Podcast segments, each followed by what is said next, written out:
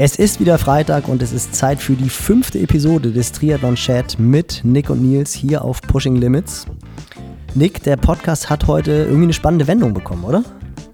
Ja, ähm, also nicht nur, nicht nur, dass wir über Arizona und Cozumel nochmal ganz kurz am Anfang gequatscht haben, was da am Wochenende passiert ist, äh, über Hölzchen und Stöckchen, sagt man, glaube ich, sind wir dann zum äh, Thema Motivation, Sportpsychologie und äh, sowas gekommen. Also genau unser Fachbereich, wo wir zwei Speziali äh, Spezialisten drin sind.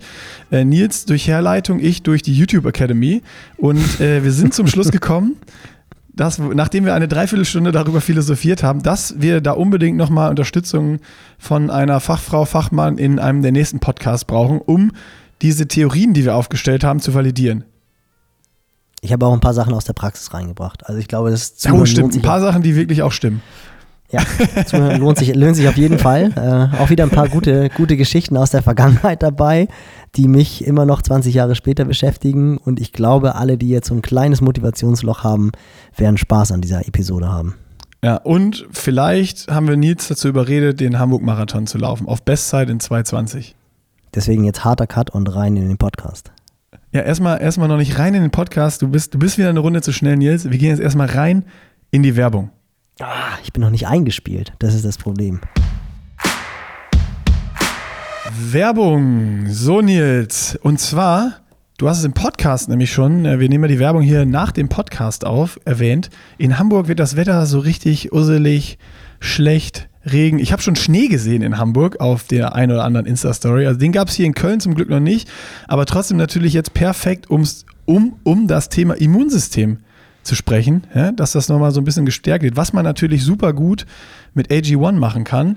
Dazu empfehlen wir jedem natürlich noch ausreichend Schlaf. Da sollte man schon so seine sechs bis acht Stunden haben. Stress reduzieren ist auch immer gut. Und raus an die frische Luft, also bewegen, passt auch zum Podcast heute. Ähm, und du hast aber noch was entdeckt in deinem AG1-Pack, wo du absolut von begeistert warst, jetzt für die äh, Jahreszeit. Was war denn das? Hm, genau, für die kommenden Monate Vitamin D. Das ist etwas, was ich wirklich jedem ans Herz legen möchte. Also auch aus Trainersicht. Wir hatten leider, es bleibt nicht aus, aber sehr, sehr wenige Athleten, die bisher einen Ermüdungsbruch hatten. Ich glaube, wenn ich jetzt zurückblicke, waren das drei in den vergangenen zehn Jahren. Ähm, und bei zweien davon war der Vitamin D-Mangel extrem niedrig. Der Vitamin D-Mangel, der Vitamin, der Vitamin D-Level war extrem, ja. äh, Vitamin D-Level war extrem niedrig, Vitamin D-Mangel war absolut präsent. Und da gibt es wirklich einfach auch, ähm, ja, logischerweise einen Zusammenhang. In dem Moment, wo Vitamin D sehr, sehr weit unten ist, ist die Gefahr einfach von muskulären und strukturellen Verletzungen erhöht. Und jetzt in den kommenden Monaten werden wir einfach wenig Vitamin D auf natürliche Art und Weise produzieren können, weil wir wenig Sonnenstunden haben.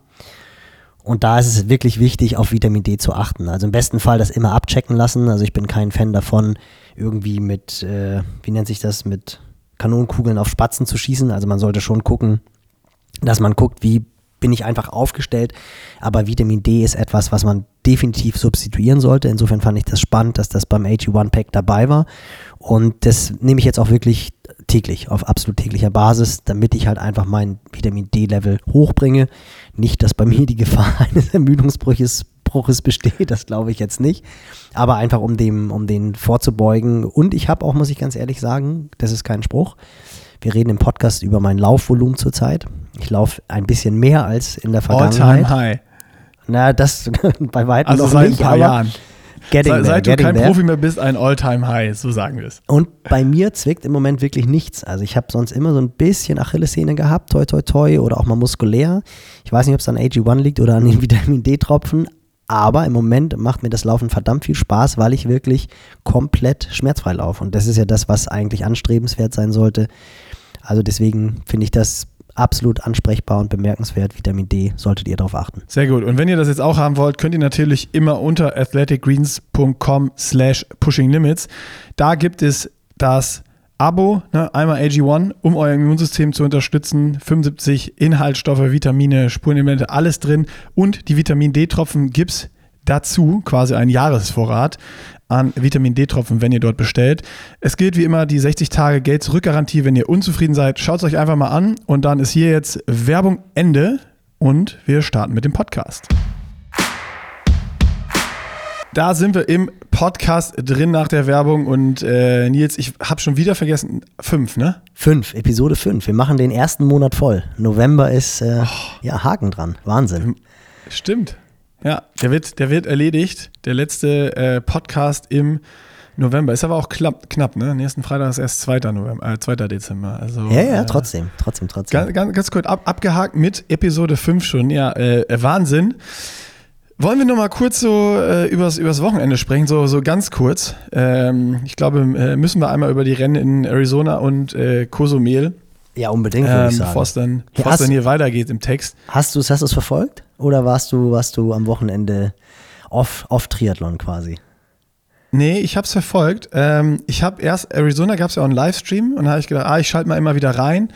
Ähm, aber Arizona ist so, ja, auch von der, von der Strecke, was man am Livestream gesehen hat. Also das war jetzt nicht so spannend.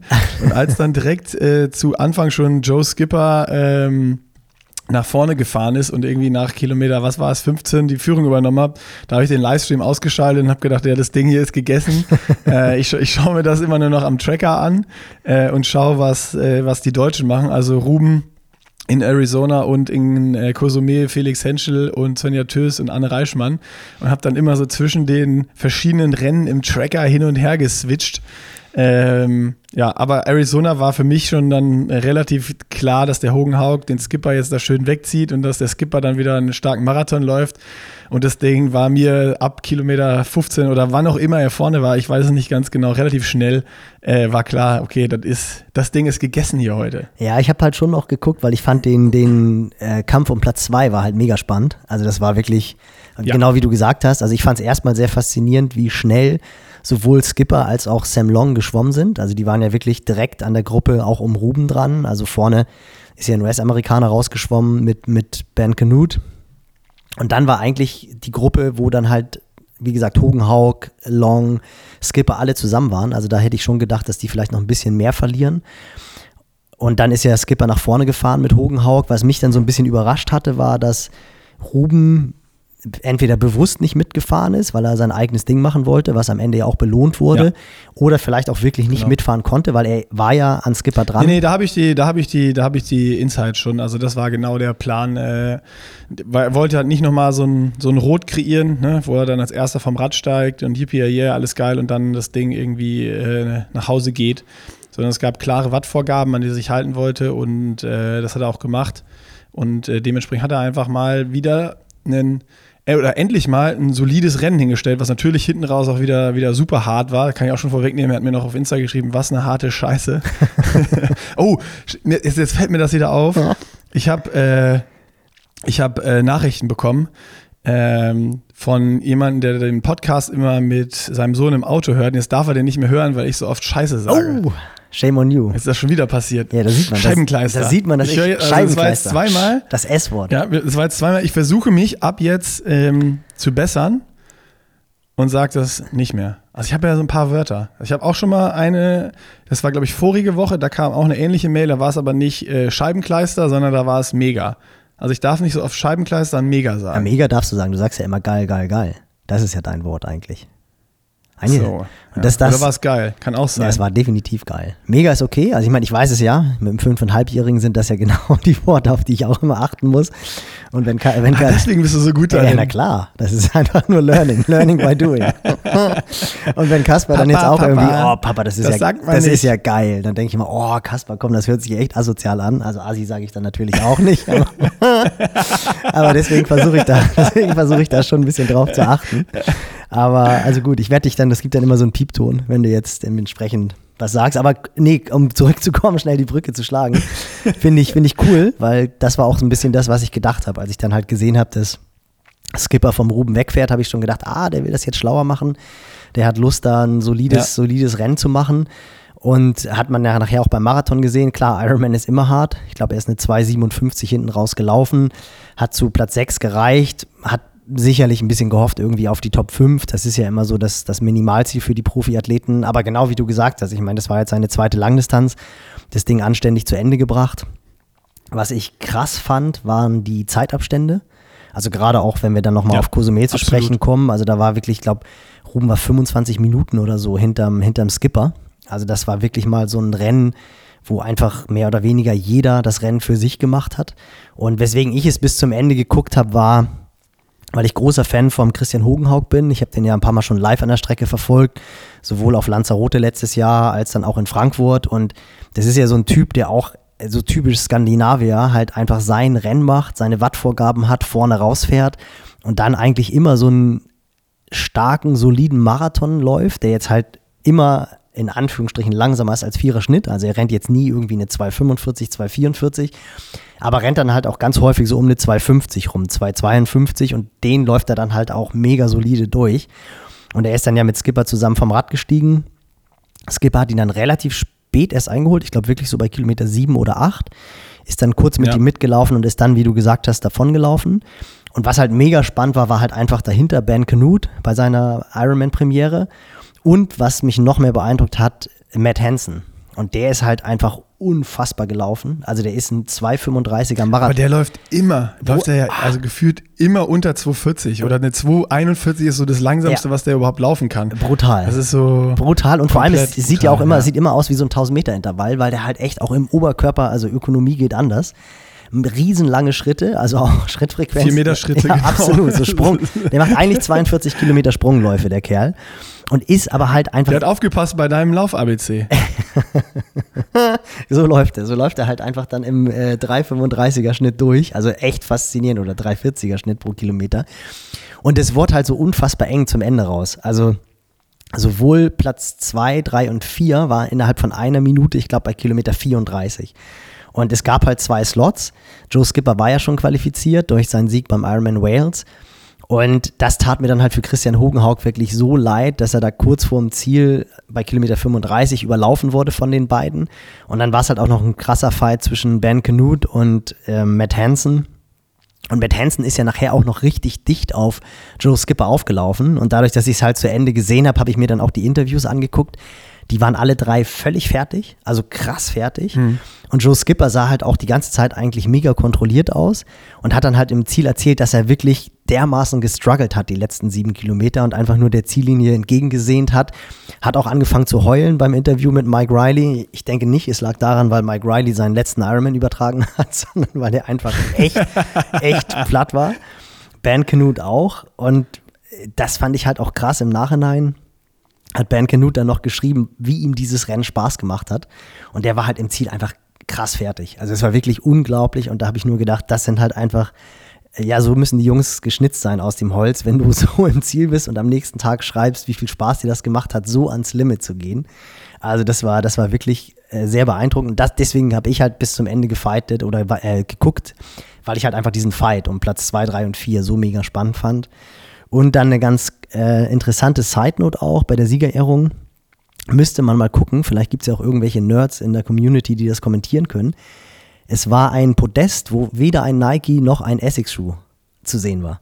Ich weiß nicht, ob es das in diesem Jahr schon mal gegeben hat, dass Krass. wirklich drei Leute oben standen und es waren wirklich nur Hoka und On. Also man sieht, die Marken haben jetzt irgendwie mehr oder weniger alle gleichgezogen. Denn normalerweise ist ja immer safe beim Ironman auf den ersten drei zumindest ein Nike oder ein Essex dabei. Und müsste man vielleicht wirklich mal gucken, wer Bock darauf hat, wer so ein bisschen Schuhnerd ist, um das herauszufinden, ob das wirklich der erste Ironman war, wo keiner dieser zwei Marken oben auf dem Podest stand. Also das fand ich schon, schon ganz Ja, seit, ganz seit der Erfindung der, der Carbon-Geschichte. Ja, ja, ja, klar, ja, ja, logisch. Also jetzt der letzten zwei, drei Jahre. Also das war schon, schon ja. ganz, ganz auffällig. Und fand ich halt echt, ja, war, war, fand ich ein mega spannendes Rennen. Und aus deutscher Sicht Ruben, also wirklich äh, Hut ab, sauber durchgezogen, sechster Platz wird, glaube ich, schon dann auch mit dem Grinsen in den Flieger gestiegen sein und zurückgeflogen sein nach Deutschland, nach der US-Tournee quasi. Und in Cozumel, da war der, da war es ja anders. Da waren, ich, ich, ich habe noch, ich habe noch, ich, ich, ich, ich grätsche schon mal schnell rein. Ich habe noch eine äh, zweite Zwischennot, also auch vom, von meiner Seite nochmal Respekt für, für Ruben, dass er sich da so zurückgehalten hat. Äh, einmal Skipper fahren lassen und dann war er ja noch mit Sam Long zusammen, den er auch hat fahren lassen, der dann ja aber beim Laufen komplett explodiert ist. Ja. Ähm, was Ruben, glaube ich, um alles in der Welt vermeiden wollte und dann beim zweiten Ironman das Ding jetzt vernünftig ins Ziel bekommen hat. Äh, soliden Platz gemacht hat. Also, ähm, das ist doch jetzt mal sowas, was du auch letztes Mal angesprochen hast ne, zurückhalten, einfach mal das Ding ins Ziel bringen und das ist jetzt was, wovon er auch aufbauen kann, äh, was ja genau der richtige Weg ist und, und cool ist. Also äh, spannend, was da noch kommt. Und die Side Note, die ich noch hatte, ähm, auch passend zur letzte Woche äh, zu unserem Recovery Race, das hat ja Joe Skipper direkt eingeleitet. Der hat aber Recovery Race wirklich ernst genommen, sondern der ist am nächsten Tag, ich weiß nicht, ob du es verfolgt hast bei ihm auf Insta, er hat dann eine Biermeile ins Leben gerufen und äh, nee. hat dann mit irgendwelchen Locals eine Biermeile gemacht und ist gegen die geraced. Ach, guck mal, das sind wieder die Engländer. Geil. Sensationell. Das ist einfach ein cooler. Einen Tag nach dem Ironman hat er eine Biermeile gemacht mit, mit Bier trinken und All-Out laufen. Ja, also. ja, einfach echt coole, coole Typen, genau. Und wen wir da auch nicht vergessen dürfen, wo du es gesagt hast, durchgefeitet, äh, Fabi Reuter, der ja, oh ja, der ja vorher geschrieben unbedingt. hatte, dass er an einem guten Tag durchaus auf die Top Ten spekuliert. Und der aber die Härte des Ironman echt gespürt hat. Der hat mir hinterher auch nochmal geschrieben, weil ich ihm zum Finish gratuliert habe. Der hat halt auch gesagt, ganz klar war für ihn, dass er das erste Ding durchziehen will. Und der hatte wirklich einen verdammt harten Tag. Also, halt, ich weiß gar nicht, ich habe nachher den Split nicht mehr angeguckt, aber ich glaube, also weiß ich nicht, 330er Marathon oder 335, also wahnsinnig viele Gehpausen. Aber ja, er, wollte, er, er, wollte das Ding halt unbedingt, unbedingt durchziehen. Also Respekt auch an dieser Stelle, denn ich glaube, das Schlimmste ist wirklich, äh, mit dem DNF in die Offseason zu starten. Da grübelt man dann halt einfach die ganze Zeit und, und hat halt einfach ja wirklich äh, keine, keine guten Off-Season-Wochen und Monate, weil man dann doch denkt, ah, hätte ich es nicht vielleicht doch durchziehen können. Und das ist ja dann immer so ein bisschen die Frage, klar aus Profisicht muss man auch überlegen, macht es vielleicht Sinn auszusteigen, um in den nächsten zwei, drei Wochen ein anderes Rennen zu machen, wenn man noch reinkommt. Aber jetzt, wo die Saison ja wirklich vorbei ist, abgesehen von morgen, beziehungsweise Erscheinungsdatum heute, Ironman Israel, ähm, ist, ja, ist ja jetzt wirklich nichts, wenn man nicht den Aufwand betreiben will, nach Sü Australien zu fliegen. Und da ist es dann natürlich schon so, dass man sich, glaube ich, ja, einen Gefallen tut, wenn man das Ding irgendwie durchzieht, weil man halt einfach besser schlafen kann, auf gut Deutsch. Und ähm, Fabi, also Glückwunsch an dieser Stelle zum, zum ersten Ironman-Finish und beim, beim nächsten Mal geht es mit Sicherheit ein bisschen schneller als, als beim ersten Mal. Also insofern passt das, passt das schon ganz gut. Ja, und es müssen, glaube ich, auch echt harte Bedingungen gewesen sein, weil es hat, glaube ich, brutal geblasen auf dem Rad. Also es war echt abartiger Wind. Und das erklärt dann halt einfach auch, warum die Zeitabstände so riesengroß gewesen sind, weil halt wirklich jeder für sich gefahren ist. Klar, vorne hattest du irgendwie ein Duo, dahinter ist dann Ben Canute alleine gefahren, mit Hansen hat dann irgendwann Ben Canute fahren lassen und das ist, da sieht man dann halt einfach, es war echt ein stacked Field, wie man im Englischen sagt, also einfach eine sehr hohe Dichte auch bei den Profis und Platz 1 bis 6 irgendwie knappe halbe Stunde, das ist halt brutal, was das für Zeitabstände sind. Wenn man dann halt einfach mal weiter südlich guckt nach Mexiko, Cozumel, da war, glaube ich, zwischen Platz 1 und 10 oder zwischen Platz 1 und 8, glaube ich, 10 Minuten. Also da, da war es wirklich komplett anders. Ähm, und aus deutscher Sicht hatten wir schon so ein bisschen spekuliert. Felix Henschel hatte ja angekündigt, dass er irgendwie aufs Treppchen schielt oder vielleicht sogar Hawaii-Quali, was hätte Top 2 bedeuten müssen. David Sovia war ja Dritter beim, beim Ironman äh, Kaschkai, nee, nicht Kaschkai, Vittoria Castais. Dominik, ne? Dominik, Dominik, Dominik ja. sorry, genau, Dominik. Ja. Ähm, hat da die, die Quali ganz knapp verpasst, die Hawaii-Quali, und hat mit Sicherheit auch auf den Treppchenplatz geschielt. Hat das Ding durchgezogen, ist am Ende, glaube ich, Siebter geworden. Habe ich jetzt leider gar nicht im Kopf, muss ich zu meiner Schande gestehen. Ich meine, siebter oder achter. Aber du bist äh, richtig, ist ja siebter. Siebter geworden, genau, aber halt auch genau. Laufleistung war jetzt nicht vergleichbar mit der, die er in Spanien gezeigt hatte. Da ist halt einen phänomenalen Marathon gelaufen, aber wie gesagt, Top 7. 2,56, also immer noch solide jetzt, ne? Genau. Anne Reichmann mit Sicherheit auch mit Svenja Tös zusammen mit Hoffnung Top 3 gestartet. Ähm, dann undankbare Vierte geworden, hat glaube ich auch die Realität des Mar Marathons kennengelernt. Ja, lange auf, auf zwei gelegen, hinter Lisa Norden, die auch richtig hochgegangen ist mit, keine Ahnung, was hat sie mal zwischendurch 14 Minuten Vorsprung oder sowas. Äh, ist dann auch noch beim Laufen richtig explodiert. Aber das ist natürlich auch so Kosumel. Ähm, Svenja Tös ist auch nach Hause gegangen, hatte auch äh, Schwierigkeiten. Das ist halt diese, diese Hitze, die dann da ist. Wenn es dich aufstellt, dann stellt es dich halt auch so auf, dass du da nicht von zurückkommst und dich nicht äh, äh von erholst. Äh, und genauso bei Felix, dann kann man wahrscheinlich auch, oder hat er auch schon äh, im, im YouTube-Video, glaube ich, äh, ein langes gemacht, über die Gründe geredet. Äh, ich habe es mir noch nicht ganz angeschaut, aber mal so ein bisschen reingeseppt. Und ja, ist halt dann auch natürlich die Frage, ist das die richtige Strecke dann auch für ihn, die Hitze und Laufen und sowas, würde ich sagen, ja, definitiv. Und auch Schwimmen ist für ihn geil mit der Strömung.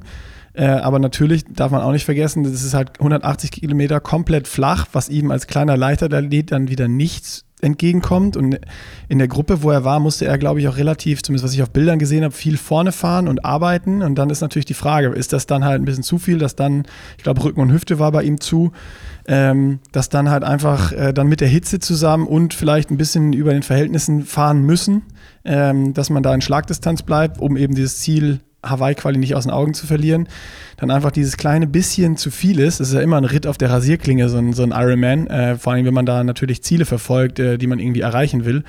Ähm, und ja, da hat es dann leider, leider, leider bei Felix nicht geklappt. Äh, wenn er ja da ein bisschen entspannter durchs Radfahren gekommen wäre, beim Laufen ist er halt immer eine Macht. Aber ein Ironman gehört halt dann irgendwie Schwimmen, Radfahren, Laufen dazu und alles hinzubekommen und die Bedingungen alles hinzubekommen. Und das hat man in Cozumel bei ganz vielen Leuten eindrucksvoll gesehen, dass das äh, ja dann doch nicht so eine leichte Nummer ist, wie Blumi da letztes Jahr irgendwie gezeigt hat. Nee, ähm, also ich, ich, mit, ich, war auch total, ich war auch total überrascht, weil eigentlich ist, also ich glaube, die Leute unterschätzen auch, wie hart es ist, wirklich 180 Kilometer flach Rad zu fahren. Also es ist in Arizona, ist es ja genau das Gleiche. Und du musst halt einfach Watt produzieren. Also du musst echt ein Powerhorse auf dem Rad sein, um diese Watt zu produzieren, weil natürlich Last-Kraft-Verhältnis auf einer flachen Radstrecke abnimmt. Und ich glaube, wenn du Strecken hast, wie Rot oder auch Rapperswil, wo er letztes Jahr ja auch extrem stark war, da kann er natürlich mit seinem leichten Gewicht punkten. Also die Anstiege, da kannst du dann immer mal aus dem Sattel gehen und da hast du dann immer einen riesen Vorteil, wenn du 64, 65 Kilo wiegst im Vergleich zu den Athleten, die 75 Kilo wiegen. Aber halt 180 Kilometer flach drücken und danach dann noch einen schnellen Marathon laufen, das ist halt was komplett anderes und das kann ich mir vorstellen, ist ihm so ein bisschen zum Verhängnis geworden. Und wenn du dir mal die Leute anguckst, die halt in Cozumel normalerweise vorne sind, ob wir jetzt Fans sind oder nicht, aber auch ein Michi Weiß, das ist ja auch einer, der ist auch schwer. Das ist auch einer, der legt sich dann auf einen Aufsatz und drückt dann da halt einfach die Watt durch. In Jan van Berkel hat es ganz schlau gemacht, der war ja am Anfang vorne mit dabei, hat dann aber die, die Gruppe vorne fahren lassen, die ja alle explodiert sind, außer Ditlev. Und ich glaube, der Brasilianer, der nachher Dritter geworden ist, der war auch in der Gruppe drin, aber Jan van Berkel hat sich wirklich beim Radfahren komplett zurückgehalten und ist dann mit dem schnellsten Marathon noch auf Platz 2 vorgelaufen, hat sich die Hawaii-Quali geholt. Das ist ja auch ja, kein. nur 2,39 dahinter, ne? Also das war mit Ditlev noch knapp. der ist, hat auch ganz schön gelitten nach der langen Saison. Absolut, ja. Und Jan van Berkel ist ja jetzt auch kein absolutes Leichtgewicht. Also das ist jetzt kein großer, schwerer Athlet, aber der ist ja trotzdem auch, der wiegt ja mit Sicherheit auch seine 73 Kilo, 72 Kilo, würde ich jetzt sagen. Also der produziert auch ordentlich Watt oder kann ordentlich Watt produzieren. Und ich glaube, viele unterschätzen wirklich, wie schwer das ist, 180 Kilometer einfach nur zu drücken. Aeroposition, Kopf runter und dann Watt produzieren. Und das ist dann eigentlich auch klar, wenn du dann halt hörst, Hüfte, Rücken, dann denkt man schon so, naja gut, wahrscheinlich war das dann doch einfach zu viel und ich habe es jetzt nicht verfolgt, aber wie du gesagt hast, wenn er viel vorne gefahren ist, um halt die Lücke nach vorne nicht zu groß werden zu lassen, da musst du dann halt deinen Preis zahlen. Und ähm, dann kommt halt die Luftfeuchtigkeit hinzu, die Hitze, das ist dann natürlich doch auch nochmal was anderes und das hat die Anne vermutlich auch gespürt. Und beim Frauenrennen war es ja wirklich krass. Lisa Norden wurde ja nachher noch abgefangen von der Spanierin, ja. die einen phänomenalen Marathon gelaufen ist, vorne dann das Rennen gewonnen hat. Und auch die dritte ist ja auch noch auf eine Minute an Lisa Norden rangelaufen. Also die hätte, wenn es ganz. Das war noch richtig, richtig knapp. Richtig, richtig knapp. Also wenn es ganz fies gewesen wäre, hätte sie dann sogar noch den Hawaii-Slot verpasst. Und das wäre natürlich schon hart gewesen, wenn du das Rennen mehr oder weniger den ganzen Tag anführst und dann auf den letzten Kilometer abgehangen wirst. Ich denke, sie wird das auch so ein bisschen Wurm, dass sie den Sieg verschenkt hat, so, so, wenn man das so sagen darf. Aber im Nachhinein wird sie sicherlich super happy sein, dass sie Zweite geworden ist, die Hawaii-Quali geholt Hawaii hat. Hawaii-Quali in der Tasche. Ach, total. Ja, ich denke auch, darum ging es ihr. Absolut. Äh, genau. Aber, ja, aber trotzdem, ist, wenn, du natürlich, wenn du natürlich schon am Sieg schnupperst, dann willst du das Ding natürlich nach en zu Ende bringen. Und ich meine, Lisa Norden, die hat es in London schon gemerkt. Das war ja dieses phänomenale Rennen. Diejenigen von euch, die noch nicht so lange dabei sind, die sollten mal schauen, das olympische Rennen von London. Ähm, das war wirklich unfassbar Nicolas Spirik und Lisa Norden halt ein extremes Sprintfinish. Ich glaube, es ist, man kann einfach nicht sagen, wer gewonnen hat. Es ist letztendlich ist Nicolas nee. Spirik Olympiasiegerin geworden. Aber die waren wirklich mehr oder weniger gleich auf. Da hätte vielleicht das IOC mal zwei goldene Medaillen raushängen sollen. Aber unglaublich spannendes Rennen. Und äh, ja, ist natürlich schon wieder so Runner-Up-Plays. Aber ich glaube, wie du sagst, sie wird happy sein. Und ja, ähm, werde, glaube ich, mit gutem Gewissen in die Offseason gehen und vielleicht können wir das auch als Switch nutzen, nach Israel zu gehen. Denn da findet ja das Race statt, was aus deutscher Sicht, glaube ich, mega spannend ist. Und eine, die sich das auch, absolut, absolut. auch glaube ich, genau so auf die Fahne geschrieben hat, nämlich zu sagen, ich möchte nicht mit dem DNF in die Offseason gehen, ist äh, Danny Bleimel, die eine phänomenale Saison hatte. Sieg beim Ironman Südafrika, Sieg beim Ironman Frankfurt und dann auf Hawaii in echt super Position liegen, vom Rad gestiegen. Leider dann mit der Hitze nicht zurechtgekommen und beim Halbmarathon ausgestiegen. Und genau um dieses Gefühl, so in die Offseason zu gehen, zu vermeiden, hat sie gesagt, ey, ich muss nach vorne gucken. Es hat ein bisschen gedauert, hat sie noch auf Instagram, glaube ich, geschrieben, bis sie sich aus dem Tief so ein bisschen rausgeholt hat. Sie ist ja sonst auch eine Athletin, die wahnsinnig schnell wieder nach vorne guckt und positiv auf die Sachen oder an die Sachen rangeht. Und hat dann gesagt, okay, das hat ein bisschen gedauert, bis ich mich von dem Schock Hawaii erholt habe, eben weil die Form auch so stark war. Sie hat gesagt, sie war in der Form ihres Lebens und hat dann gesagt, Israel. Und ich denke mal, dass genau das halt ihr Ziel sein wird, einen Strich hinter die Hawaii-Quali zu machen, um nächstes Jahr dann frei planen zu können und um halt mit einem positiven Gefühl in die Offseason zu gehen. Und bei den Männern, ja, da ist es ja wirklich, äh, das ist ja brutal. Oder? Bei Männern ist es ein Stacked Field. Einer hat, glaube ich, einfach Bock mit Sebi Kine, der sagt, ey, Championship, Quali ist mir alles äh, völlig egal, aber ich bin noch gut drauf, ich nehme das Rennen mit. Äh, ich habe heute Morgen einen coolen Post von ihm gelesen, wo er irgendwo eine Frage bekommen bist du noch nervös? Äh, da hat er nicht geschrieben, so, äh, ja, einfach nur ja, natürlich oder sonst was, sondern äh, ja. Aber jeder, der nicht nervös ist hat noch keinen Ironman gemacht. Ja, absolut. also da ist einfach nur, er weiß, äh, da, kommt, da kommt wieder ein hartes Brett auf ihn zu, aber der hat einfach Bock zu racen und bei allen anderen geht es richtig um was. Äh, das heißt, es wird nochmal ein spannendes Ding. Ich glaube, es gibt leider keinen Livestream. Nee, ist super schade. Äh, von Israel. Ja, finde ich auch. Aber natürlich kann man das alles äh, am, am Tracker verfolgen und dann, äh, wir haben ja schon ja, die letzten Wochen immer erzählt, wer so dabei ist. Äh, definitiv Ironman Tracker runterladen, wer es nicht hat, das Ding angucken und, und verfolgen. Und nächste Woche sprechen wir dann nochmal ausführlich darüber, dass hoffentlich äh, ein deutscher Sieg, Männer oder Frauen oder im Optimalfall beides äh, bei, bei dem geilen Rennen rausgesprungen ist. Und ähm, was ich noch gedacht habe, wenn man die ersten Bilder sieht, das sieht auch aus wie eine richtig geile Location da. Ja. Also so ein, so ein Ironman, den man vielleicht sich auch mal auf die Liste schreiben kann.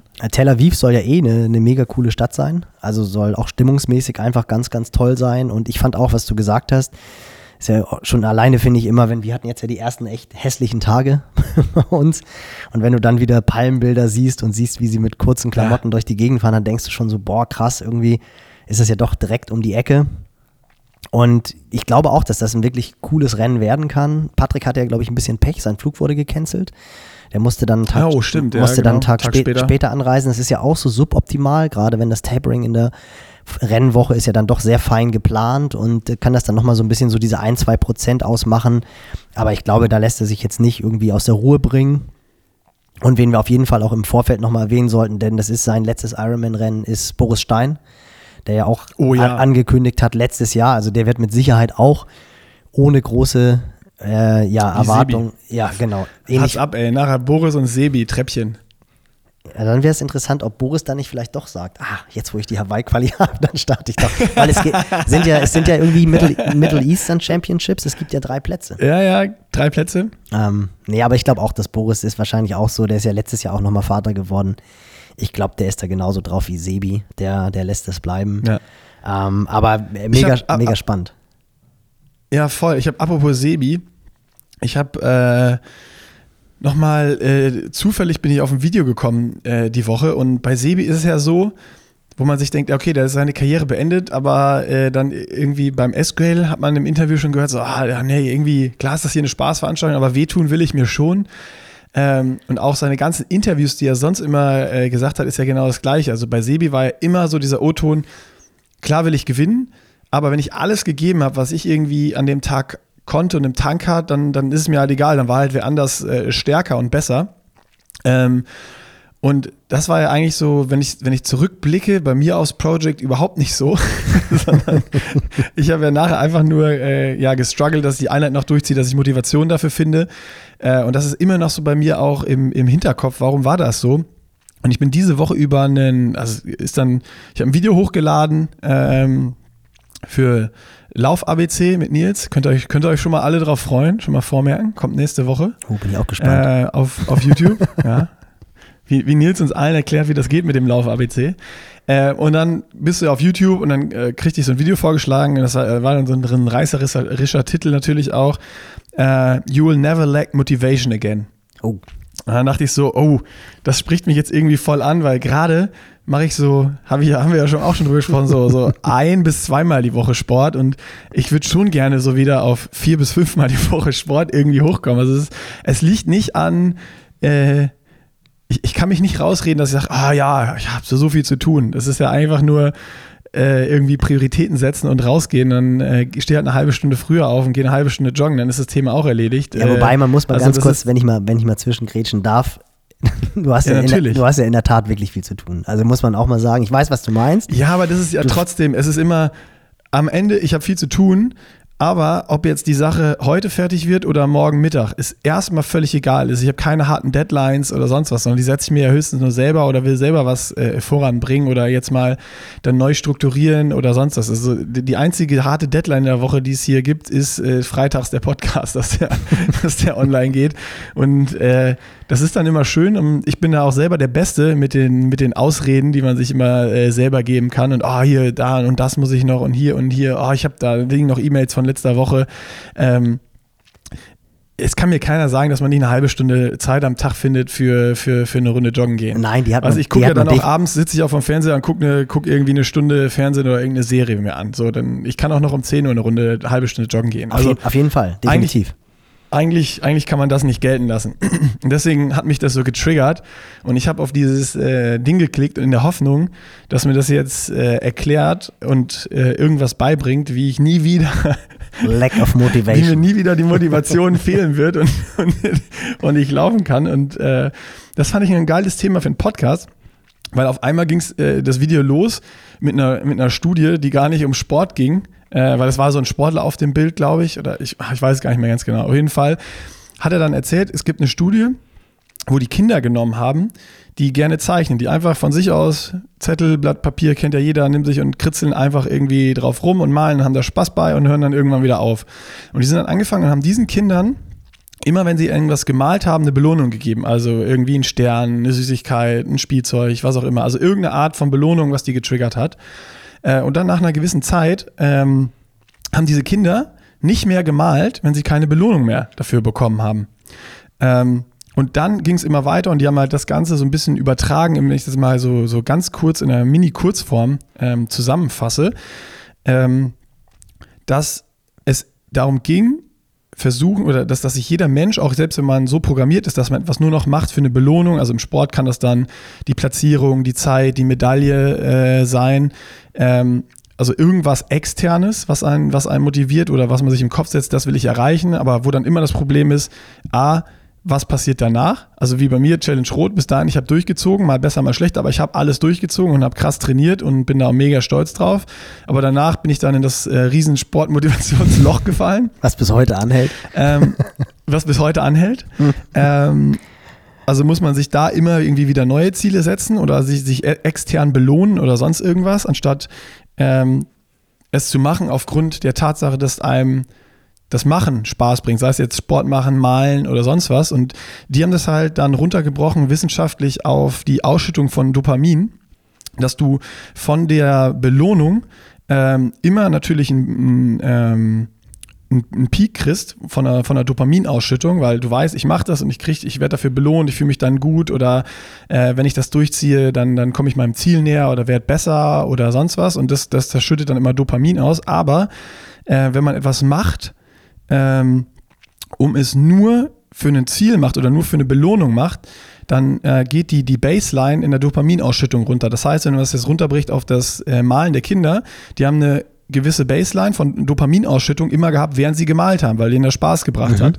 Aber durch diese Belohnung, die dazu kam, ist halt immer ein Peak Dopaminausschüttung gewesen, weil die wussten, oh, danach Bonbon oder neues Spielzeug ähm, eine viel höhere Dopaminausschüttung, aber die Baseline ist dadurch gedroppt. Das heißt, die haben dann über die lange Sicht während des Malens gar nicht mehr so eine hohe Dopaminausschüttung gehabt wie vorher und dementsprechend weniger Spaß zu malen. Aber ist es, ähm, ist es, immer, ist es dann immer noch eine Dopaminausschüttung? Wenn, wenn, ja. sie, wenn sie die Belohnung bekommen? Ja, ja, ja die, das, das ist dann sogar ein starker Peak. Also es ist dann, ähm, zusammenfassend haben die das dann gesagt, wenn der Fokus auf eben diesem, dieser, dieser Belohnung liegt, dann geht die Baseline von der Dopaminausschüttung runter und die Peaks sind natürlich immer nur da, wenn du irgendwie die Belohnung, die Belohnung bekommst. bekommst. Ja. Genau. Und das heißt, du kriegst nicht mehr deine, deine ja, ich sag mal, etwas höhere Dopaminausschüttung, die du sonst während des Tun hattest, die kriegst du halt, oder es ist verringert, während du es machst. Also es fühlt sich weniger gut an, sozusagen einfach. Ähm, und natürlich ist aber trotzdem, wenn du die Belohnung bekommst, ist es nachher immer noch geil. Oder kennt ja auch jeder, vor allem wenn du dich zum Lauf quälst und hast auch währenddessen gar keinen Spaß, nachher fühlt es sich trotzdem gut an. Ja, aber ich, ja, ähm, genau, aber das ist ja das, was da muss ich noch mal ein bisschen, das muss ich mir noch mal genauer angucken, Nick, ob du uns hier nicht irgendwie auf dünnes Eis führst, weil, weil das ist ja eigentlich so dieser Punkt, was, das hatten wir glaube ich auch im letzten Podcast, wo wir so ein bisschen über November die Motivation runterzuhalten und wo ich auch gesagt habe, dass ich halt genau das, was du eben meintest, so diese drei bis vier Dosen Dopaminausschüttung pro Woche brauche ich, dann fühle ich mich, dann fühle ich mich wohl. Das hat auch wirklich gedauert, bis ich das realisiert habe. Dass es wirklich diese Dopaminausschüttung bei mir ist dass ich das einfach wirklich für ein Gesundsein brauche. Das klingt jetzt sehr hart, aber ich meine, andere brauchen jeden Abend ihr Glas Wein, um runterzukommen oder müssen sich, wie du gesagt hast, vor die Glotze setzen und dann irgendwie berieseln lassen, um runterzukommen. Und ich habe halt wirklich für mich gemerkt, wenn ich so dreimal pro Woche irgendwie laufe, dann ist gut. Wenn dann noch einmal pro Woche Radfahren dazukommt, dann ist noch besser. Und dann bin ich happy. Dann habe ich halt eben genau diese Dopaminausschüttung. Ich wusste aber am Anfang gar nicht, dass es um dieses Dopamin geht. Und eigentlich ist ja Dopamin du hast es gesagt, ein Hormon, was ausgeschüttet wird, wenn man eine Erfüllung im Tun findet. Das ist eigentlich, glaube ich, jeder, der im Job richtig, richtig gut ist und der seinen Job nicht als Job wahrnimmt. Ich glaube, der hat auch diese Dopaminausschüttung. Das kann, egal was es sein, kreativ. Genau, da, darum ging es ja dann auch noch, noch dann weiter, wo sie gesagt haben, das kann man auch, also äh, müssen, müssen wir dann vielleicht nochmal wissenschaftlicher belegen. Ich habe es jetzt nur aus diesem äh, Video, was ich jetzt einfach ungefiltert wie, äh, wiedergebe. also wenn das jemand besser, besser weiß oder wir hier Blödsinn erzählen, dann äh, bitte benachrichtigt uns und dann wird das natürlich korrigiert. Aber äh, für mich hat sich das äh, so schlüssig angehört, weil es, es war auch irgendein Professor von irgendeiner, ich weiß nicht, ich glaube Harvard war es oder sowas, der ja. das erklärt hat. Also äh, die haben mir in diesem Video wurde mir versichert, dass das richtig ist. nee, das kann ja auch sein, weil, weil weswegen ich jetzt die, nur ins Hart, YouTube Academy. Weswegen ich jetzt ähm, nur ins Haken komme. Gesagt, dass, nee, erzähl erstmal zu Ende, ja, sorry. Ja, ich erzähle es mal zu Ende, du kannst ja währenddessen schon mal gucken. Äh, und da wurde dann im Video gesagt, dass es auch möglich ist, sich umzuprogrammieren.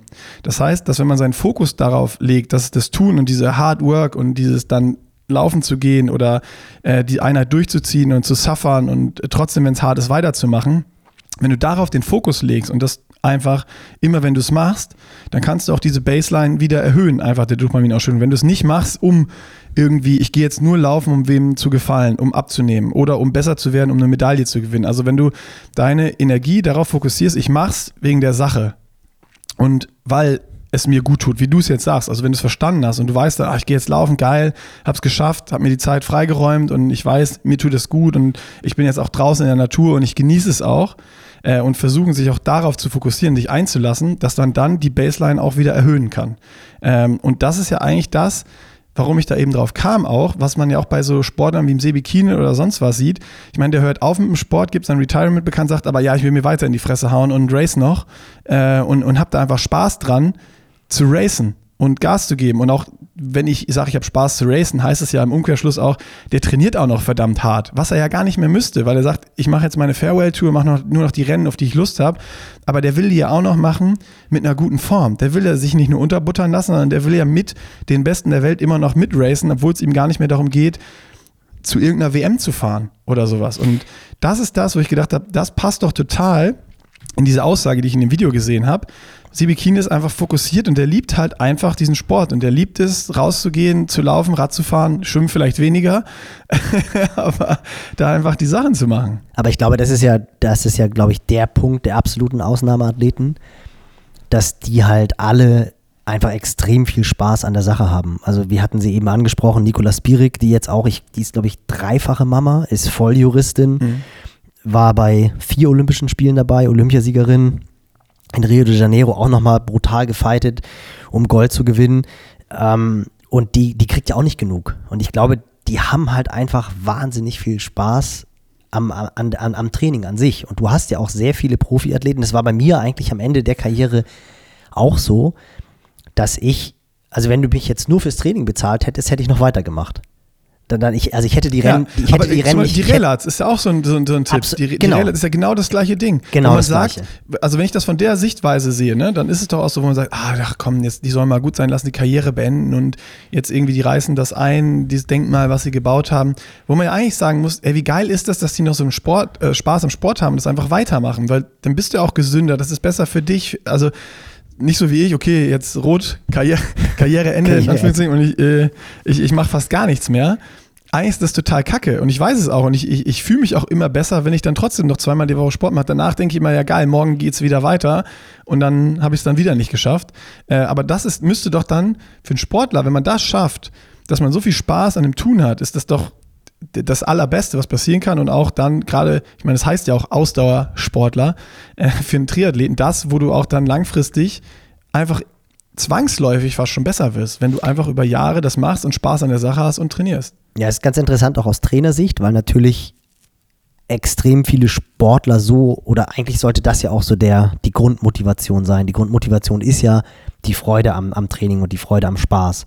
Und ich habe halt auch durchaus Athleten, auch, auch richtig, richtig gute Athleten im, im Amateurbereich, die dann irgendwie so vor drei, vier Jahren zu mir gekommen sind, die, wo wirklich die Hauptmotivation der Spaß an der Freude war, Spaß am Training, die dann aber schon auch Wettkämpfe gemacht haben und dann gemerkt haben, dass irgendwie so die Trainingsleistungen nicht in Relation zu dem stehen, was sie im Wettkampf rausgeholt haben. Also die dann offensichtlich irgendwas Ja. falsch, falsch gemacht haben und dann auch ganz bewusst gesagt haben, ich habe aber ein bisschen Angst, bei, bei dir zu trainieren, weil ich Angst habe, dass der Plan mir die Spaß am Training nimmt. Dass sie halt in so ein fette, festes, Kors Spannend. festes Korsett gedrückt werden und dann halt einfach ja, dann nicht mehr das machen können, worauf sie halt Bock haben. Wenn sie halt sagen, sie haben Bock, acht Stunden Rad zu fahren und es steht aber halt ein vier Stunden Race-Pace-Intervall-Programm drauf, dann dürfen sie das ja nicht machen.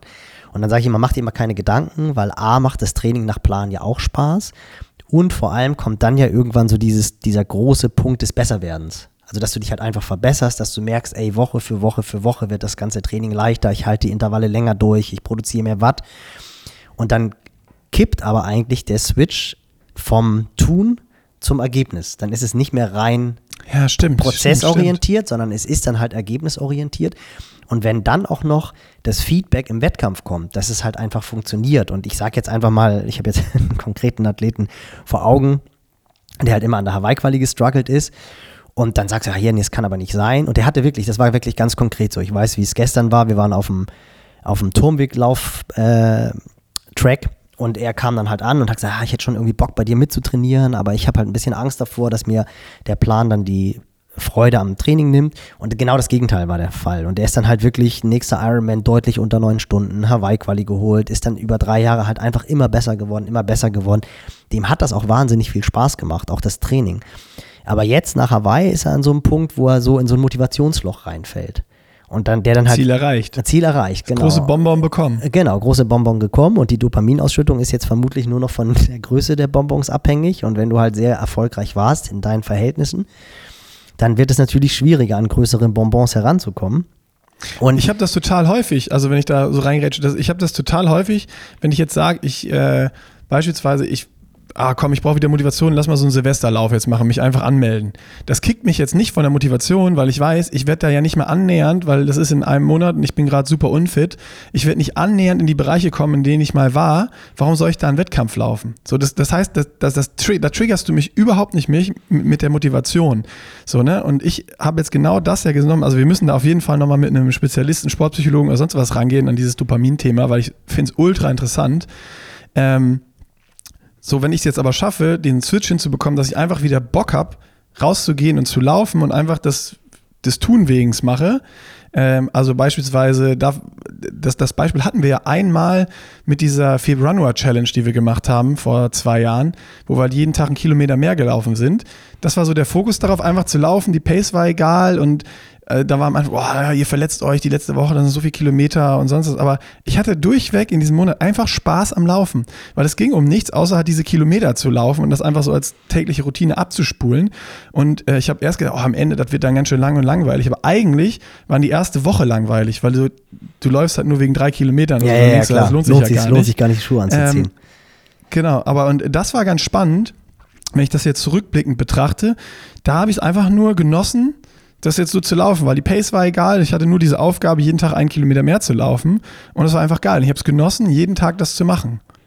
Aber das ist ja, das ist ja eigentlich ja, der, der generelle Punkt. Also das ist immer dieser prozessorientiert und ergebnisorientiert, dass du halt eigentlich ja. immer versuchen solltest, prozessorientiert zu arbeiten, was aber natürlich schwer fällt, wenn du ein großes Ziel vor dir hast.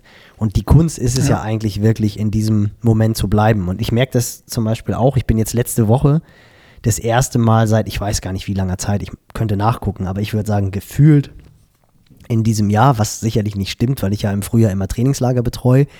Und da komme ich vermutlich auch so auf knappe 50 Laufkilometer pro Woche. Aber ich bin jetzt letzte Woche das erste Mal mal wieder 50 Kilometer in einer Woche gelaufen. Die meisten werden jetzt so ein bisschen lachen und werden sagen, ja, das ist ja nichts Besonderes. Aber ich habe mich halt so abgefeiert dafür, dass ich wirklich mal wieder 50 Kilometer gerannt bin, weil sich das Laufen halt leichter angefühlt hat. Das war vermutlich genau das, was du auch in dieser äh, Februar-Challenge gehabt hast, dass du halt irgendwann kommst du so in diesen Rhythmus rein und das ist ja wirklich so. Ich kann das auch total verstehen, wenn Leute einfach nicht gerne laufen, weil wenn du kein Läufer bist, vielleicht dann auch noch ein paar Kilo zu viel auf den Rippen hast und dann läufst, ist Laufen einfach mega zäh. Das ist echt eine, eine komplexe Bewegung stimmt jetzt nicht, aber es ist halt lange nicht so einfach, wie das vermutlich 80 Prozent der Triathleten und Triathletinnen wahrnehmen, dass du deine Laufschuhe anziehst und laufen gehst. So, und wenn du halt nur ein bis zweimal pro Woche läufst, dann ist es jedes Mal wieder so ein bisschen so ein Struggle. Selbst wenn du vorher ein richtig, richtig guter Läufer warst und die Bewegung wirklich gut kannst, aber es macht halt nicht viel Spaß. Und dann habe ich es ja. halt geschafft, jetzt irgendwie letzte Woche viermal zu laufen. Auch ein längerer Lauf, in Anführungsstrichen, mit 17 Kilometern dabei. Und da setzt er, ja, ja, Wahnsinn. Das, dann setzt er halt dieses. Geht richtig ab wieder. richtig ab. Groß, und das ohne Ziel. Das ist ja das Faszinierende daran. Und deswegen komme ich aber halt ja. drauf und auf einmal hat das Laufen halt wieder Spaß gemacht. Also es war, es war wirklich so, das war, ähm, das war dann so eine, so eine Leichtigkeit und das war halt genau dieses, also da schoss halt äh, massenhaft Dopamin durchs Blut weil ich halt einfach so, so happy war, dass ich diese Leichtigkeit wieder erreicht habe. Und die Leichtigkeit, ich weiß es, das war am Samstag, habe ich dann durch Zufall beim Laufen einen Athleten von mir getroffen und bin dann seine Runde mit ihm gelaufen, war aber so ein bisschen unter Zeitdruck und musste dann die letzten vier Kilometer ein bisschen schneller laufen fühlte sich verdammt schnell an, also fühlte sich früher so nach 3,30er Pace an. Im Nachhinein habe ich gesehen, war es war 4,30? Nee, nee, nee, nee, nee, schon, es war schon, also der schnellste Kilometer war eine 3,58 und die anderen beiden waren 4,02. Uh. Ja, da kam. Oh. Ich sag's ja, ich bin im Flow. Ich bin, ich bin im Flow. Und das fühlte sich. Kirk ist back, ey. Ich, bitte, ich, ich rieche hier ein Comeback. Ich rieche hier ein Comeback. Das ey. Comeback ist schon mitten. Pass auf, nächstes, nächstes, Jahr, nächstes Jahr rot, steht nein, auf der Starterliste. Nein, nein, nein, nein, Quatsch, nein. Marathon ja, Hamburg. Wir können doch mal Hamburg-Marathon zusammenlaufen. Das habe ich in der Tat. Das bin ich ja nie gerannt. Ich hatte ja eigentlich immer das Ziel. Ah, komm, Nils, das machen wir. Ich hatte ja nie das, ich hatte immer das Ziel, wenn ich meine Triathlon-Karriere in Anführungsstrichen beende, weil im Laufen ging es ja, ging's ja wirklich gut bei mir, dass ich dann nochmal einen richtig schnellen Stadtmarathon laufe, weil ich das halt einfach nie gemacht habe und das hätte mich schon interessiert. Ich meine, meine Halbmarathon-Bestzeit war halt 1,08 oder ist 1,08 und ich denke schon, dass ich so irgendwie im Bereich von einer 2,20, 2,23, 24 hätte rennen können. Und das wollte ich eigentlich ja, gerne. nicht mehr, das Ding ist durch. Das Ding ist, der Drops ist gelutscht. Also der, Dro der Drops ist gelutscht, definitiv, das weiß ich auch. Und der ja, aber wie gesagt, habe ich leider nicht geschafft. Ich hätte es echt mega gerne gemacht.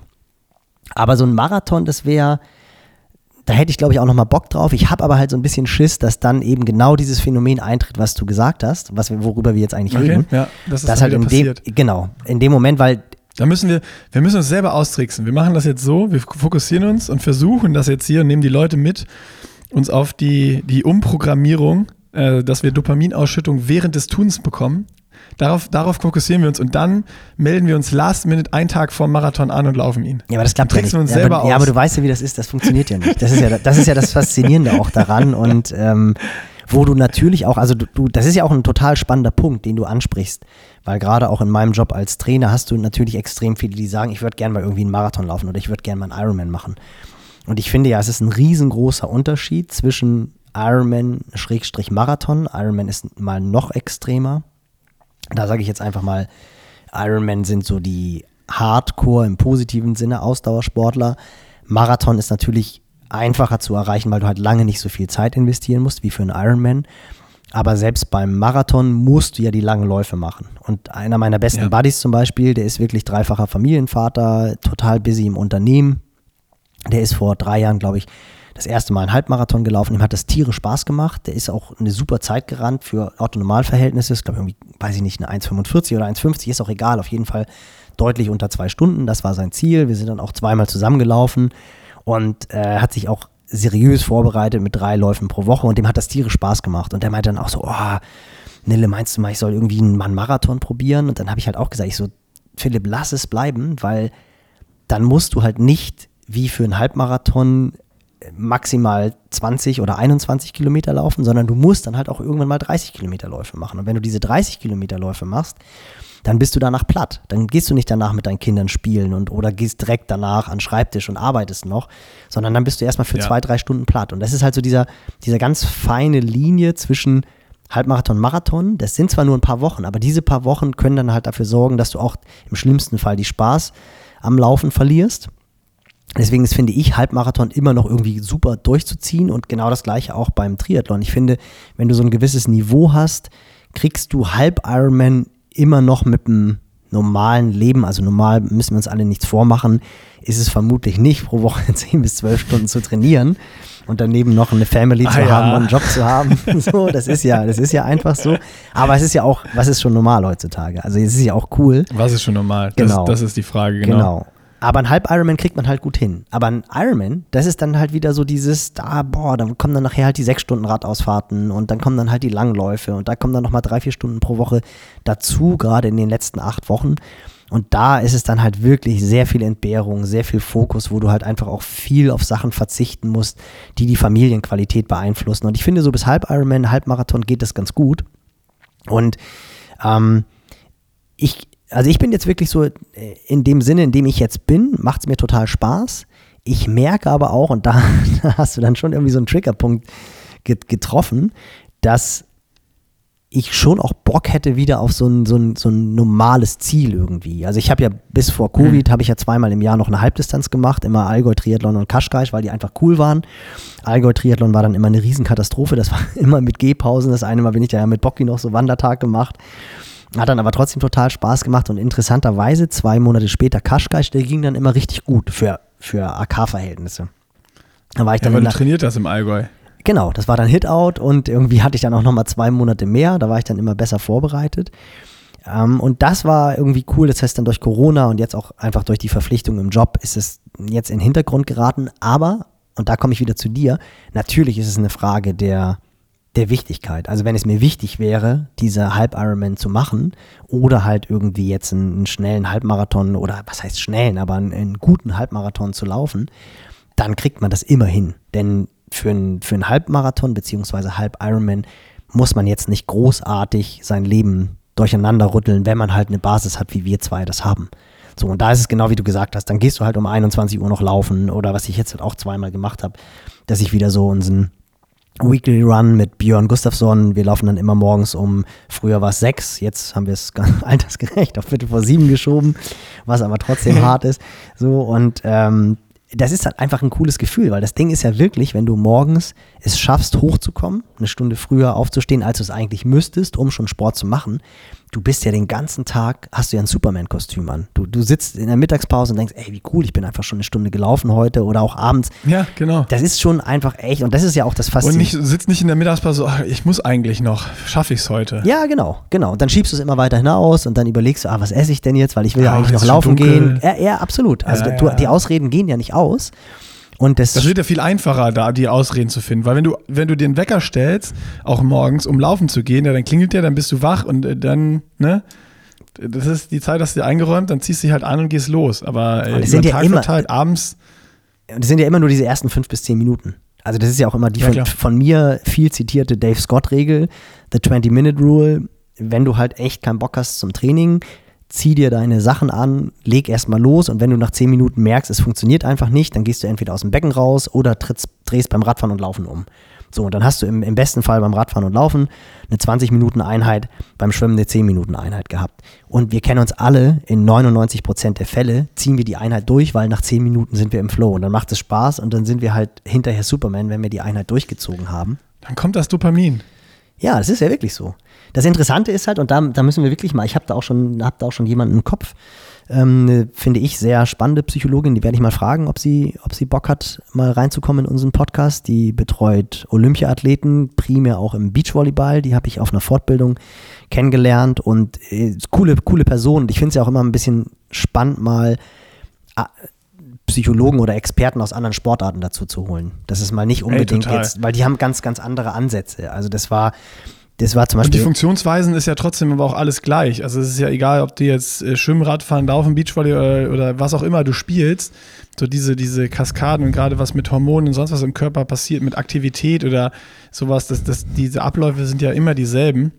Äh, und da nochmal neue Input zu bekommen, äh, äh, ist immer spannend, ja. Das war, das war mega interessant. Da ging es dann zum Beispiel in der Fortbildung um die äh, Laura Ludwig heißt sie, die in Rio Ja. de Janeiro Olympiasiegerin geworden ist. Und das war klar, die hatten zu dem Zeitpunkt den absoluten Lauf. Kira Wallenhorst, ihre Partnerin, das waren so die, das beste Beachvolleyball Beachvolleyball-Paar der Welt. Schwieriges Wort. Schwieriges Wort. Und es war ganz klar, dass, dass die Beachvolleyball-Paar, Ja, wie, wie aus der Pistole geschossen. 1A.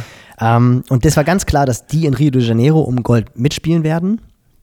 Und die Laura Ludwig, das kann ich ja ruhig erzählen, weil sie hat es in der Fortbildung gesagt, die hat dann vorher schon so gemerkt, dass der Druck einfach größer wurde. Die hatte dann Schlafprobleme und hat dann halt angefangen mit der Psychologin zu arbeiten. Und dann haben die sich halt auch auf dieses Finale vorbereitet. Und die Wahrscheinlichkeit war sehr groß, dass sie auf ein brasilianisches Pärchen treffen werden. Und klar, kann man sich Ja. vorstellen, irgendwie Beachvolleyball-Stadion an der Copacabana, Deutsche gegen Brasilianer. Die Brasilianer sind eh, glaube ich, ein bisschen temperamentvoller als die Deutschen, würde ich sagen, von der Finale. Mentalität, Mentalität her. Das heißt, da, Da war, kommt einiges zusammen. da war klar, da wird der Tempel kochen. Und dann haben die halt Strategien entwickelt, wie sie es schaffen, sich runter oder wie Laura es schafft, sich runterzubringen. Und das fand ich so mega interessant, weil sie das dann halt erzählt hat, dass sie gelernt hat mit der Psychologin, dass sie extrem über die Haptik, also über das Fühlen funktioniert. Und die haben sich dann nur darauf konzentriert, dass immer wenn sie einen Aufschlag hat, sie sich darauf konzentriert, wie sich der Ball in der Hand anfühlt und wie sich der Sand unter ihren Füßen anfühlt. Das war so ihr Fokus. Und sie hat im Nachhinein, es ist total faszinierend, ähm, wenn sie sich das Finale anguckt. Sie hat überhaupt gar nichts von der Lautstärke und von der Stimmung im Stadion mitbekommen. Sie hat die ganze Zeit das Gefühl gehabt, sie spielt in einer total stillen Halle oder in einem ganz stillen Stadion, weil sie sich immer nur darauf konzentriert hat, konzentriert hat, wie fühlt sich der Ball an in der Hand und wie fühlt sich der Sand unter den Füßen an. Und dadurch, das hat, sie, das hat sie natürlich Wochen und Monate vorher trainiert. Ganz, ganz klar, das passiert nicht gleich. Aber dadurch hat sie halt sich einfach dermaßen fokussieren können, dass sie halt dieses Finale gewonnen haben, Gold gewonnen haben, Olympiasieger geworden sind. Und wenn sie jetzt im Nachhinein sich halt die Bilder anguckt, ist sie total überrascht, wie, was da für eine Stimmung herrscht. Das hat sie alles überhaupt gar nicht mitbekommen. Und das ist, das finde ich, das sind so Tools. Da, Krass. da habe ich auch damals, als ich in der Trainingsgruppe von Natascha Bartmann war, die ja sechsmal Hawaii gewonnen hat und die ja auch unglaublich viel mit Bildern ge, ähm, gearbeitet hat. Die hat sich ja immer vorgestellt beim Radfahren, sie wäre ein Adler und ist dann halt wie ein Adler durch die Winde von Hawaii gesegelt. Das wurde ihr auch manchmal so ein bisschen fehlinterpretiert, wo man immer gedacht hat, ah, das ist doch so eine esoterische. Aber das war überhaupt gar nicht der Fall. Das war halt einfach nur ihr Tool, mit diesen ganzen Seitenwinden und runter von Harvey mit den Winden umzugehen. Und ich meinte, das ist wirklich eine kleine Person und die hat auf dem Rad echt alle auseinandergenommen, weil sie halt einfach wie so ein Adler durch die Winde gesegelt ist. Und Natascha hat halt auch ganz extrem mit diesen Bildern gearbeitet. Und da, da weiß ich noch, das ist eigentlich eine ganz coole Geschichte. Da waren wir zusammen im Trainingslager auf Gran Canaria. Stefan Riesen, der hat auch den Ironman Zürich gewonnen, der war auch in der Trainingsgruppe dabei und wir waren zu dritt im Becken und wir sind 30 mal 50 geschwommen und immer Vollgas. Das war so eine Toni Hasler Einheit. Äh, 30 mal 50 Gute Vollgas. Session. 30 mal 50 auf eine, auf eine Minute ab, genau. Und wenn wir langsamer werden, liegt das auch nur an unserer Birne. dann doch nicht all out. Doch, doch. Das, aber er sagt ja, du kannst vom Kopf her konntest du dich dann so manipulieren, dass du immer die gleiche Zeit schwimmst, was natürlich physiologisch nicht funktioniert. Und das war Ja. dann so, dass wir halt, ich bin immer irgendwie, ich weiß es nicht, welche Zeiten, 33, 34 war wahrscheinlich auch so ein bisschen Salzwasser im Becken auf Gran Canaria. Ich war auf jeden Fall immer ein, zwei Sekunden vor Natascha, habe ich angeschlagen. Und Stefan Riesen ist so wie ich geschwommen. Wir waren beides jetzt nicht die überragenden Schwimmer, aber wir waren halt immer so mehr oder weniger gleich auf. Und dann war der letzte 50er. Und dann hat Toni auf seinem Schweizerdeutsch, ich musste dann immer so ein bisschen lachen, weil ich nur die Hälfte verstanden hat, hat er dann erzählt, so, ihr seid jetzt, ihr seid jetzt, ihr werdet jetzt zum Hai. Fokus, wir haben jetzt längere Pause, ihr werdet jetzt zum Hai. Und dann habe ich so gedacht, hey, was ist denn hier jetzt los? Und ich habe Stefan angeguckt, Stefan hat mich angeguckt und Natascha hat schon einfach nur geradeaus gestiert. Und dann hat er halt mit diesem Schweizerdeutsch erzählt, dass jetzt ganz, ganz viel Blut im Wasser ist und wir riechen dieses Blut und wir riechen die Robben und diese Robben, die wollen wir jetzt holen und wir werden jetzt zum Hai, der ein absoluter Killer wird. Und, und bei, bei Natascha wurde halt die Atmung immer tiefer, immer ruhiger und die hat echt, die hat so einen irren Blick auf gut Deutsch bekommen. Ich habe dann irgendwann gedacht, okay, komm, Hai geworden. lass dich mal darauf, lass dich mal darauf ein. Die ist wirklich zum Hai geworden. Die ist tatsächlich Bestzeit geschwommen, also die ist schneller geschwommen als ihr, ihre besten. Der erste war mit Sicherheit nicht der schnellste, der schnellste war wahrscheinlich der dritte oder vierte 50er. Und was halt faszinierend war, ist, dass sie das erste Mal in dieser Serie ein oder zwei Sekunden vor mir angeschlagen hat. Also es war unglaublich. Wir sind in die Wände gegangen und habe ich mich, habe ich geguckt und da war Natascha immer noch neben mir und habe gedacht, ey, das kann doch alles gar nicht wahr sein. Und dann ist die halt wirklich vorbeigezogen. Also die hat es halt wirklich geschafft. In dieser, die, wie gesagt, die letzte Pause war ein bisschen länger, da sind wir wahrscheinlich auf 1,30 abgegangen. In dieser Minute hat die es halt geschafft, wirklich zum High zu werden. Und ist die schnellste Zeit dieser 30 mal 50 Serie geschwommen, das erste Mal ein, zwei Sekunden vor mir angeschlagen, Stefan auch abgehängt. Und die war danach so fertig, also die hat sich wirklich so ausbelastet, dass die erst mal anderthalb Minuten hechelnd und fast kotzend am Beckenrand war. So, und das ist ja letztendlich Krass. genau das Gleiche wie die Laura, die sich halt darauf konzentriert hat, den Ball zu spüren oder den Sand unter ihren Füßen zu spüren. Das ist halt einfach nur ein Tool, Ja. wie du es halt schaffst, in irgendwie einen anderen Zustand zu gelangen, dich entweder zu fokussieren oder wie es bei Natascha halt der Fall war, Fall war, dann halt in ein Tier reinzuschlüpfen. Und das ist schon, das ist schon krass, was du da halt vom Kopf her alles erreichen kannst, wenn du dich halt drauf einlässt. Und entweder hast du es, glaube ich, gegeben, wie jetzt irgendwie ein Blumi. Ich meine, jeder hat dieses Bild vor Augen, wie er da auf dem letzten Kilometer Ja, ja. in Tokio wegläuft. Der wollte das halt einfach mehr. Da haben wir, glaube ich, auch schon oft drüber geredet. Aber wenn du siehst, wie der im Ziel sich übergeben hat und wie der wirklich drüber gegangen ist, das hat ja auch Olaf Alexander mal gesagt, dass der Ja, halt einfach unfassbar drüber gehen kann. Das war ja in St. George genau das Gleiche, als er Weltmeister geworden ist. Genau. Ähm, Eins eins das gleiche und auch mit der Finishline, ne? Also Genau. auch da Tokio, der klatscht ja noch die Leute ab und dann ist so Finishline und der, der Shutter fällt runter, Genau. er fällt auf die Knie und Das dass Fiese, dir das alles nochmal durch den Kopf gehen. Also das ist so Wahnsinn. Der hat sich auch, der kann sich dann auch so ausknipsen, ja. Wäre auch mal interessant zu wissen, ist das dann auch so mit mentalen Strategien zu, zu Das wollte ich erklären sagen. oder liebt der, liebt der halt genau dieses, dieses, was ich eben gesagt habe, dass, dass der halt vielleicht da seinen Kick kriegt, indem er sich komplett ausbelastet einfach und äh, liebt halt diese, dieses, dieses komplett ans oder übers, übers Limit hinausgehen. Ähm, ja, ist ja wahrscheinlich auch super individuell, ne? ob du irgendwie Bilder brauchst oder dich in eine andere Welt versetzt oder in ein Tier rein versetzt oder ob du einfach genau diese Situation liebst und da so von, von, von dir aus so tief reingehen kannst, weil du es entweder trainierst oder machst oder äh, dich darauf programmiert hast, halt einfach im Training. was Ich- die Norweger ja auch viel machen. Äh, Ja, ich kann mir, ich kann mir, wollte gerade sagen, ich kann mir vorstellen, dass es mit Sicherheit bei, bei solchen Leuten wie Blumfeld, Gustav Iden ja auch, wobei ich schon auch glaube, dass, dass Blumi das nochmal so eine, auf so ein anderes Niveau betreibt, also dass der wirklich nochmal tiefer gehen kann. Also das sieht man ja gefühlt auch immer im Training, wie der, also wie der dann doch nochmal drüber geht. Und das ist vermutlich, steckt das dann einfach im Naturell drin. Aber, und so sind wir eigentlich drauf gekommen, du kannst es halt über eine Bewusstmachung oder halt auch über Training kannst du es wirklich auch erlernen.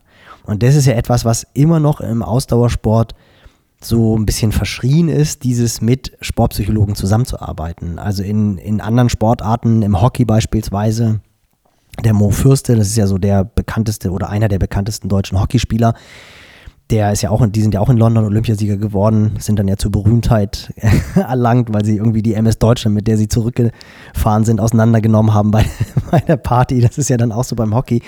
Und bei den Hockeyspielern ist es zum Beispiel völlig normal, dass die schon von Beginn an mit Psychologen zusammenarbeiten. Da wurde, da wurde im Mhm. Ausdauersport überhaupt noch gar nicht drüber nachgedacht, d- dass du halt mit Sportpsychologen zusammenarbeitest. Und ich glaube, es ist immer noch so ein bisschen verschrien, das, weil das immer noch so dieses Manko ist, ah, guck mal, der, der braucht einen Sportpsychologen oder die brauchen einen Sportpsychologen, was ich halt überhaupt gar nicht verstehen kann, weil natürlich, ich meine, das weiß jeder, dass die Rennen nachher im Kopf entschieden werden und dann äh, daran zu arbeiten und auch mit einem Experten dran zu arbeiten. Ich glaube, da hängt es dann ganz stark davon ab, an wen gelangst du, weil das ist natürlich ein hochsensibles Thema und du musst sehr, sehr viel von dir preisgeben und musst der Person 100% vertrauen. Ich glaube, da hängt dann auch wirklich ganz stark davon ab, an wen gelangst du. Ist das jemand, mit dem du gerne zusammenarbeitest oder der vielleicht nicht 100% auf deiner Wellenlänge ist? Und schon hat dieses Sportpsychologie-Thema einen, einen faden Beigeschmack, wenn vielleicht einfach der Psychologe oder Ja. die Psychologe nicht die richtige war. Aber im Grunde genommen ist das natürlich ein Feld, was definitiv beackert werden muss, gerade auch im Hochleistungsbereich. Und es würde mich ehrlich gesagt wundern, wenn die Norweger bei allem, was sie machen, da nicht auch, also irgendwelche Tools werden die haben. Ich weiß jetzt nicht, ob die mit einem bewussten Sportpsychologen an Bord haben. Kann ich mir auch gut vorstellen, aber die werden mit Sicherheit irgendwelche Tools haben, mit denen sie arbeiten werden und wo sie sich, also die werden sich schon bewusst sein, wie sie das machen. Also wie sie auch dieses Quälen machen und wie sie es schaffen, ans Limit zu gehen. Und ähm, da, da bin ich mir, bin ich felsenfest von überzeugt. Und ich meine, bei, bei Frodo weiß man es ja auch, das ist ja auch so ein Typ, das ist ganz interessant bei dem Hotel Matze Podcast, wo er dann erzählt, auf welcher Ebene er mittlerweile beim Rollentraining, also da fokussiert er sich ja auf die Muskeln, die er ansteuern will. Und das ist ja auch so etwas, der, der fährt jetzt nicht einfach irgendwelche Intervalle und denkt, passen jetzt die Wattleistungen, denkt vielleicht noch drüber nach, passt meine Atmung und sitze ich gut auf dem Rad, sondern der fokussiert sich dann sogar auf die Muskeln, die er ansteuern will, um das Ganze noch zu verbessern. Das ist ja auch, geht ja auch alles in diese Bereiche hinein. Und ich glaube, dass halt schon die absolute Weltspitze, die, die sich dann halt nochmal, diese letzten 5%, dass die schon auch Tools im Kopf Natur gegeben haben, aber man kann halt unglaublich viel erlernen. Also das ist, das ist auch der Fakt.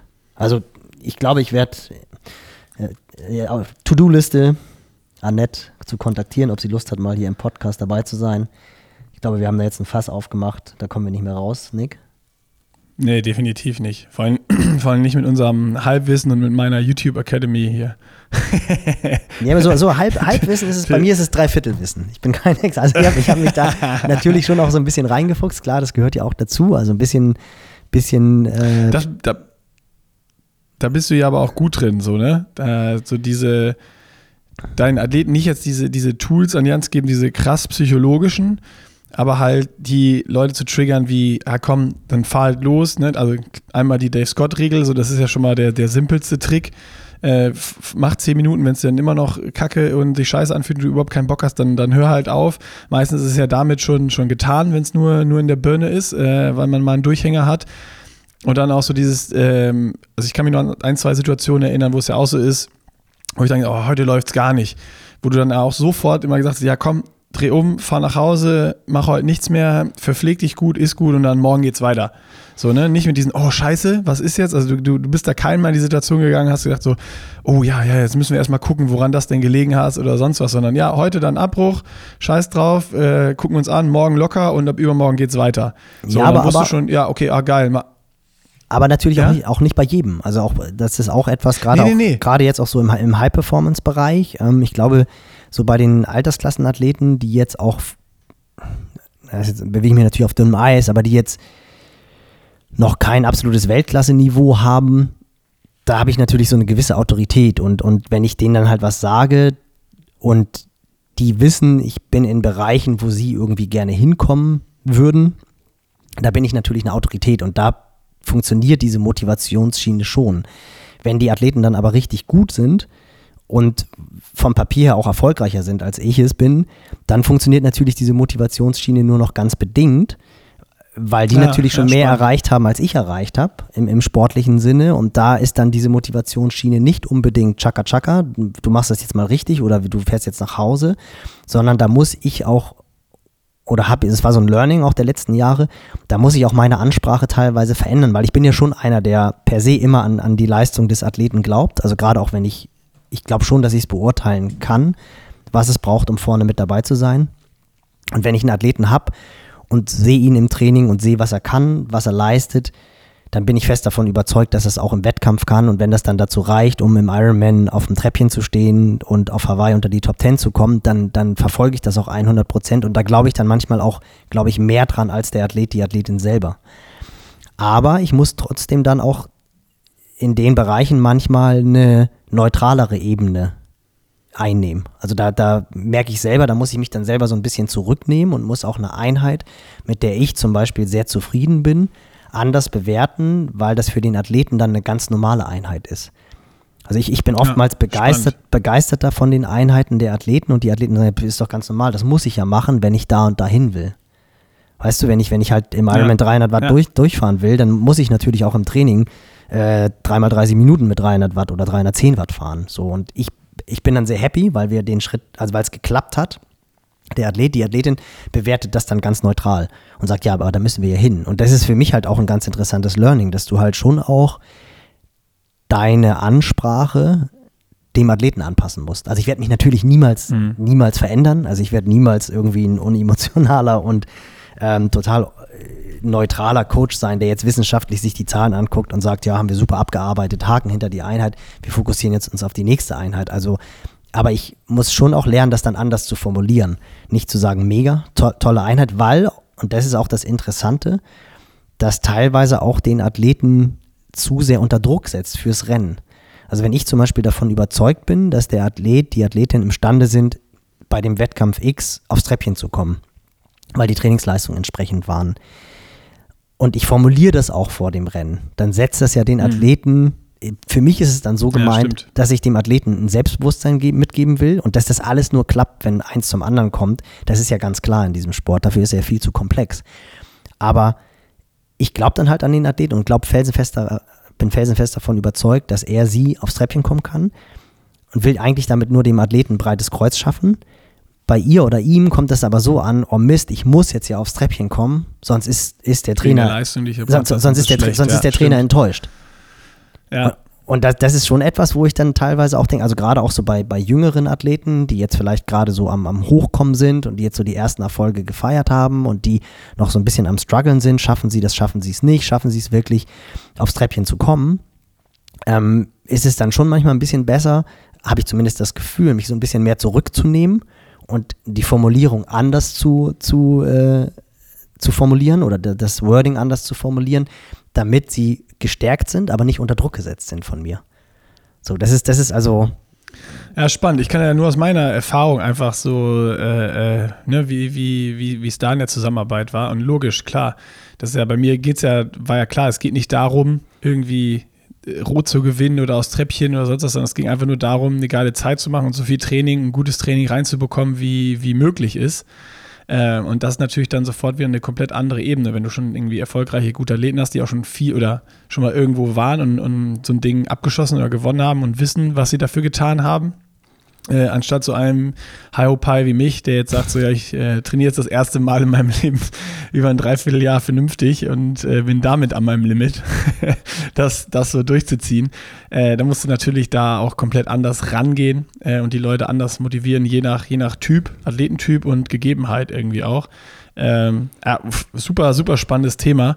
Ähm, was, was wir sicherlich nochmal in der einen oder anderen Folge dann tiefer, tiefer beleuchten können, mit noch Experten damit dabei. Aber ich werde jetzt erstmal für mich versuchen, hier meine Dopaminausschüttung wieder auf den Sport zu lenken. Weg von Zielen, hin aufs Tun. So, das ist, das ist jetzt mein, äh, mein Weg, den ich versuche zu gehen und äh, zu schauen, ob ich das so hinkriege oder ob ich doch am Ende irgendwo mich für, für irgendwas anmelden muss, um den Kick zu haben, dann doch wieder jeden Tag oder jeden zweiten Tag wenigstens äh, die Sportschuhe zu schnüren. ja, schönes Schlusswort, oder? Würde ich sagen. Ja, finde ich auch. Also war äh, cooler, cooler Äh, Switch. alles gesagt, wir haben cooler Wir Switch. haben, äh, wir haben uns, wir haben uns, wir haben uns auf dünnem Eis bewegt. Wir haben uns, wir haben äh, äh, die Wettkämpfe besprochen, die am Wochenende waren. Wir haben kurz über Israel gesprochen. Da, dazu dann sicherlich nächste Woche noch mal ein bisschen mehr, wenn dann hoffentlich äh, ein deutscher Athlet oder Athletin oder wie ich gesagt habe, im besten Fall beides ähm, passiert und da jemand ganz vorne steht oder zumindest auf dem Treppchen. Das wäre schön. das wäre cool. Die. Hawaii-Quali schon mal in der Tasche. Und äh, ja, dann, äh, dann hören wir uns nächste Woche in alter Frische wieder, würde ich sagen. ja, super gutes Ding und viel Spaß euch heute beim Podcast hören und beim Tracken des Ironman Israel. Ist ja Freitag. Oh, stimmt. Ja, Eigentlich, eigentlich, eigentlich geht das ja parallel. Friday Race. Ja, da musst du aber, dann bist du unter Druck, dann muss das Ding um 5 Uhr hochgeladen werden, weil ich habe gesehen, Startzeit ist 5 Uhr. Also ist natürlich, äh, 5 Uhr. hm, ist natürlich ganz cool. Kann man Podcast hören und zwischendurch immer den Ironman-Tracker hochfahren. Pressure und Unique. Oh, mal gucken, ob ich das schaffe. Ich gebe alles. Wir haben ja jetzt Donnerstag, wir nehmen ja mal einen Tag vorher auf, dann äh, muss ich jetzt schnell bearbeiten und alles fertig machen heute, Genau. damit es morgen, äh, also 5 Uhr ist schon, ist schon sehr früh. Early Bird. Aber Vielleicht kannst du, kannst, du, kannst, 8 du, kannst du danach gleich laufen gehen? Obwohl, nee, 8 ist Ja, auch gut. oh, 8, Ist oh. auch, 8 ist auch gut, weil Radfahren ist ja eh immer so ein bisschen langweilig. Hängt ein bisschen von den Zeitmatten Genau. ab, aber 180 Kilometer sind dann ja doch schon vier Stunden. Ähm, dann machst du es dann in der Zeit, das passt. Ja, wenn du dann mitten im Radfahren kommst, dann kann man die zweite Hälfte mit dem Podcast verfolgen. Mega gut. In diesem Sinne, viel Spaß dabei. Ja, dir auch viel Spaß beim Gucken. Ah ne, verfolgen, tracken. Gucken geht ja gar nicht. Ich bin schon wieder, bin schon wieder zu weit. Mist. Du bist schon wieder im Content Dann- Creation. Zack, bumm. So ist es. Chuck Boom, Deckel zu, bis nächste Woche. Tschüss. Schönes Wochenende.